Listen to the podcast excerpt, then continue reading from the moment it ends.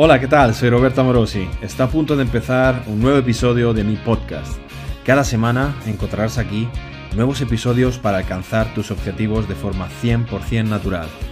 Espero que los disfrutes y te ayuden muchísimo. Un abrazo. Hoy vamos a hablar de Jump Set. Pero antes de empezar, suscríbete para no perderte ninguno de nuestros vídeos y sumarte a la revolución del culturismo natural. Porque muchas veces lo tenéis en las rutinas, ¿no? En nuestra rutina de la escuela, unas más que otras, siempre hay el apartadito ahí de jump set y mucha gente pues no entiende bien de qué va el tema. Así que bueno, hoy os he traído pues un, bueno, eh, un poquito de información acerca de, estos jump set. Bueno, la verdad que se pueden llamar de varias maneras distintas. nosotros lo llamamos jump set así, porque al final es como que da la idea, ¿no? De saltar de un ejercicio a otro.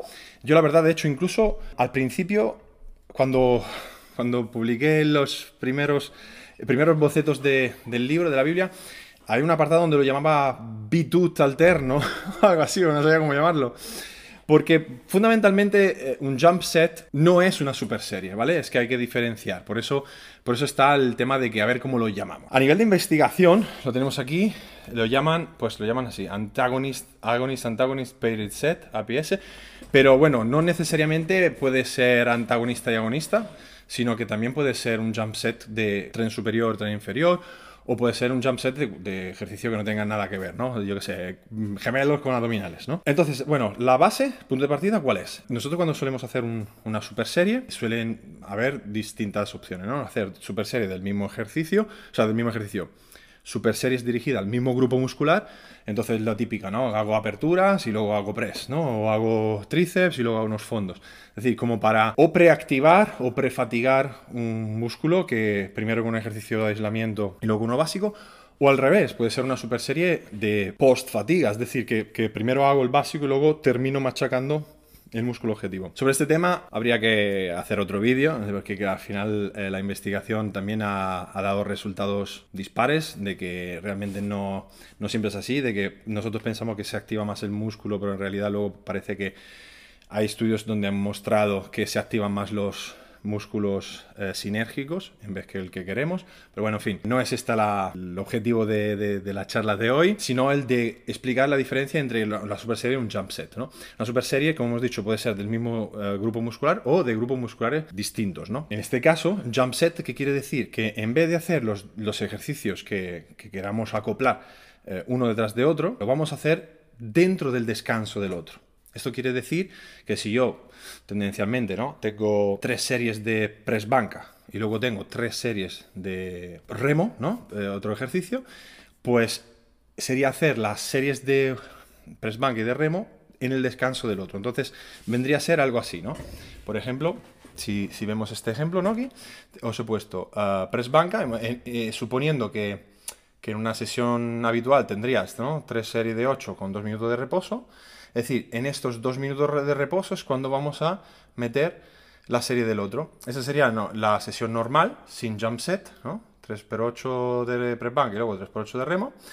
Y eso sería aplicando un jump set, es decir, hago una serie de press banca, 60 segundos de descanso, me voy a hacer la de remo mientras, 60 segundos de descanso y vuelvo a hacer la de press banca, ¿no? Entonces, ¿para qué? Para que cuando vuelva a hacer el press banca hayan pasado los dos minutos, además de, bueno, el descanso que me ha que me ha supuesto realizar este ejercicio del remo. ¿no? ¿Qué consigo de esta manera? Bueno, aparte de trabajar sobre la densidad sistémica, como pone aquí, que a es un concepto teórico ¿no? para, hablar, porque al final lo que estamos trabajando es bueno, la densidad sería ¿no? el trabajo que hago por por unidad de tiempo. Entonces, claro, aquí estamos haciendo más trabajo por unidad de tiempo. Y entonces ya entendemos que es eso, ¿no? Que ahorramos tiempo. ¿Qué dice la ciencia acerca de, este tipo de, protocolos. Aquí os he puesto un, estudio eh, con aquí... aquí no hay manera que está, esto está doblado. Es que es un espejo. Está doblado. Esta, esta es mi derecha y esta es mi izquierda. Y claro, no me, no me veo reflejado. Bueno, en realidad está bien, está recto, pero y claro, te esperas que, fue, que fuese como un espejo esto. ¿no? Entonces no hay manera de hacerlo bien. Bueno, la cosa es que. la cosa es que. Bueno, en, hay un estudio, por ejemplo, que he puesto aquí la referencia, aquí abajo, da igual, vamos a estar viendo las referencias de todo, aquí la veis la referencia, eh, confiad.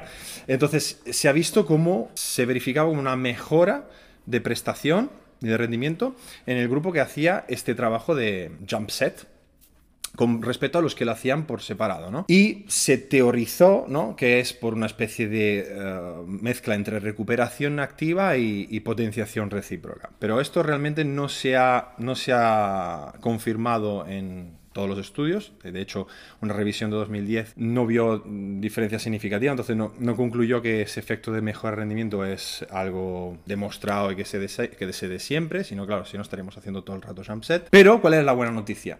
Que tampoco se ha visto que vaya peor. Entonces, puestos en la hipótesis de que esto al final da los mismos resultados que no hacerlo, tiene una ventaja muy importante y es el ahorro del tiempo. Porque realmente pues estás ahorrando mucho tiempo y sobre todo estás permitiéndote hacer descansos muy largos eh, entre el ejercicio principal y cuando entre series, de serie a serie, ¿no? Lo cual, por ejemplo, yo era una de las pegas, por ejemplo, era algo que se me hacía muy pesado, ¿no? Cuando tenías que hacer algún tipo de rutina, igual con de fuerza o igual donde estás buscando, pues, hacer un set system, haciendo todas las series posibles con una carga determinada y entonces necesitas descansar todo lo que puedas. Igual estábamos hablando de 3, 4 minutos de descanso. Entonces, claro, se te hacían como un poco larguitos, ¿no? Como que a veces... Mm, mm.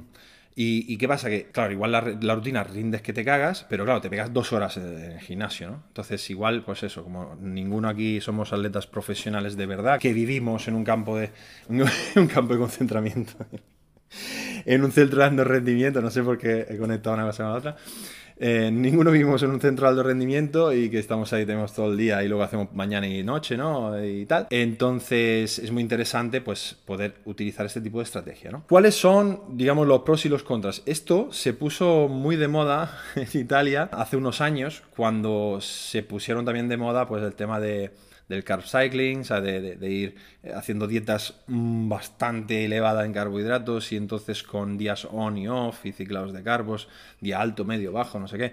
Y claro, había como una especie de competición con el que se secaba comiendo más carbos, ¿no? Entonces se puso muy de moda este tipo de trabajo porque, claro, evidentemente, como podemos imaginar, si yo consigo meter más trabajo por unidad de tiempo, al final esto me sirve para meter más volumen de trabajo por sesión, por lo tanto más volumen semanal. Entonces, ¿qué ocurría? Que, que ocurría? Que había como una especie de, carrera, pues eso, quien hacía más volumen y quien comía más carbos, ¿no? Total, que la cosa es que la gente, la verdad, que por primera vez mm, vimos físicos súper, súper, o sea, que todo el mundo se, se secaba de una manera tremenda, pero luego le costaba a la gente un montón ganar masa muscular. ¿no?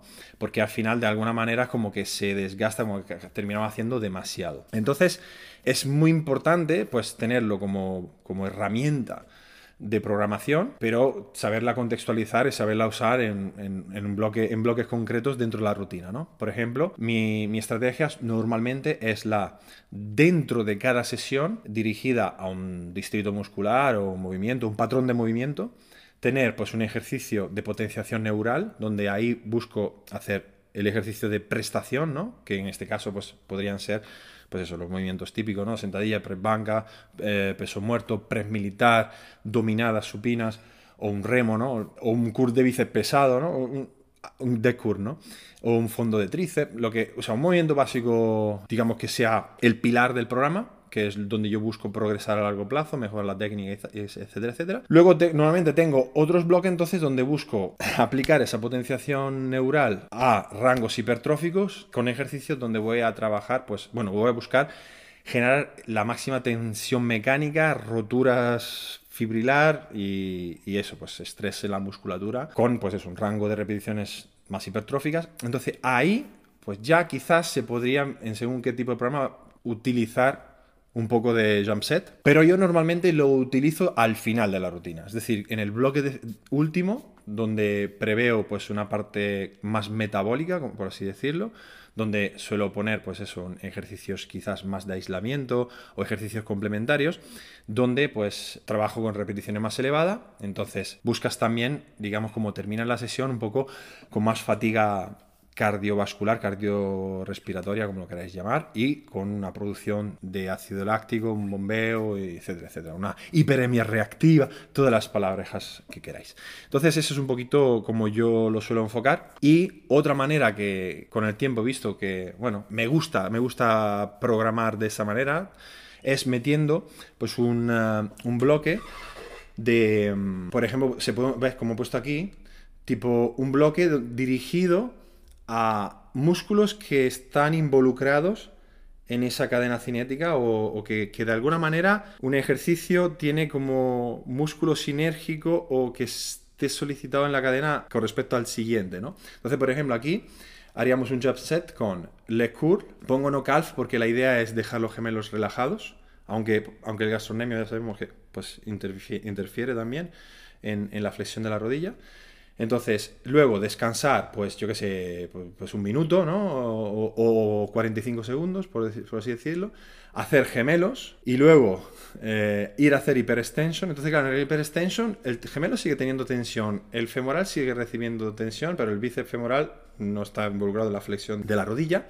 Y luego vuelves a empezar, ¿no? Entonces haces leg curl, entonces bíceps femoral, gemelo, y isquios, ¿no? Entonces veis que como que de alguna manera, ¿qué pasa? Que cada vez que, voy a repetir el mismo ejercicio, ha recuperado al máximo ese músculo en concreto, pero... O sea, porque ha pasado, yo qué sé, igual han pasado dos minutos y medio, tres minutos, pero le he seguido dando un poco por culo de manera indirecta a los músculos involucrados en esa cadena, ¿no? Entonces es una manera como wow, de meter un montón de volumen de trabajo por unidad de tiempo y optimizar al máximo la rutina. Entonces, claro, parece como que la rutina tiene poca cosa porque ves un básico, ves un jump set con dos o tres ejercicios, otro, otro jump set, pero claro, cuando te pones a contabilizar series, hostia, claro, es que aquí hay, ¿no? Dos o tres series de cada cosa, por lo tanto, pues al final, pues tienes Seis series para, para femorales y de gemelos, pues tres series, pero luego indirectas en el lecur, si metes gemelos, tienes un, un, poquito más. Bueno, esa es un poco la idea, el concepto general. En, este, en ese sentido también lo suelo utilizar en vez de una super serie. Antes hemos dicho el típico apertura y, y, press. Muchas veces yo mm, tenía no la encrucijada de, ostras, sí, pues hago la apertura, luego hago el press y pillo un buen bombeo y tal. Pero claro, me perjudica mucho el rendimiento en el press. Y entonces como que al final ponías todo en una balanza, sabemos que la tensión mecánica, aunque tú puedes generar una carga interna, bueno, que genere estímulo y crecimiento, a pesar de que la carga externa sea más baja porque estás fatigado. Pero también, claro, jolín, es como poner una balanza, bueno, me estimula más hacer 100 kilos de press bank a 8 repeticiones o hacer 50 eh, porque antes he metido una serie a 20 repeticiones de cruces de polea, ¿no? O sea, entonces es como... Mm, vale, estoy metiendo más volumen, pero estoy metiendo mucho menos peso, entonces como que no te queda claro, ¿no? la, jugarreta de hacerlo por separado o pegarlos. Entonces, bueno, al final estos son como estrategias para aumentar el, el estrés metabólico, que también es importante dentro de contexto y periodizado y todo el rollo. Pero yo encontraba, he encontrado y utilizo a menudo pues el jump set para hacer ejercicios de esta manera como de prefatiga o preactivación y básico o pesado, metido dentro de un jump set porque de esta manera consigo levantar mucho más peso en los dos ejercicios y entonces, eh, o sea, seguir pillando un bombeo de la hostia, pero sacarle más provecho a los dos. Es decir, en vez de hacer la típica super serie, cruces de polea y press con mancuerna, ¿de acuerdo? Y luego descansas dos minutos, lo hago en jump set. Entonces hago press con eh, cruces de polea, un minuto de descanso, press con mancuerna, un minuto de descanso, cruces de polea. Un minuto de descanso, pesco mancuerna. Y claro, te haces dos o tres vueltas de esto y explotas. Así. Y mola mucho porque con respecto a hacerlo en super serie, pues manejas más peso, bombeas igual porque solo pasa un minuto entre ejercicio, incluso casi yo diría que bombeas más, les sacas más volumen de trabajo total con una carga superior y entonces es una manera bastante más productiva de trabajar eh, emparejando ejercicios. Entonces, bueno, espero haberos dado mm, muchas ideas interesantes para programar y haber aclarado aquí el tema del jump set y además así se queda el vídeo para posteridad, para toda la gente que me pregunta ¿qué coño es el jump set? Pues ya le mando aquí el enlace y queda aclarado. así que nada, muchas gracias y nada, me hacéis saber si, si os ha gustado y compartís a tope todo esto.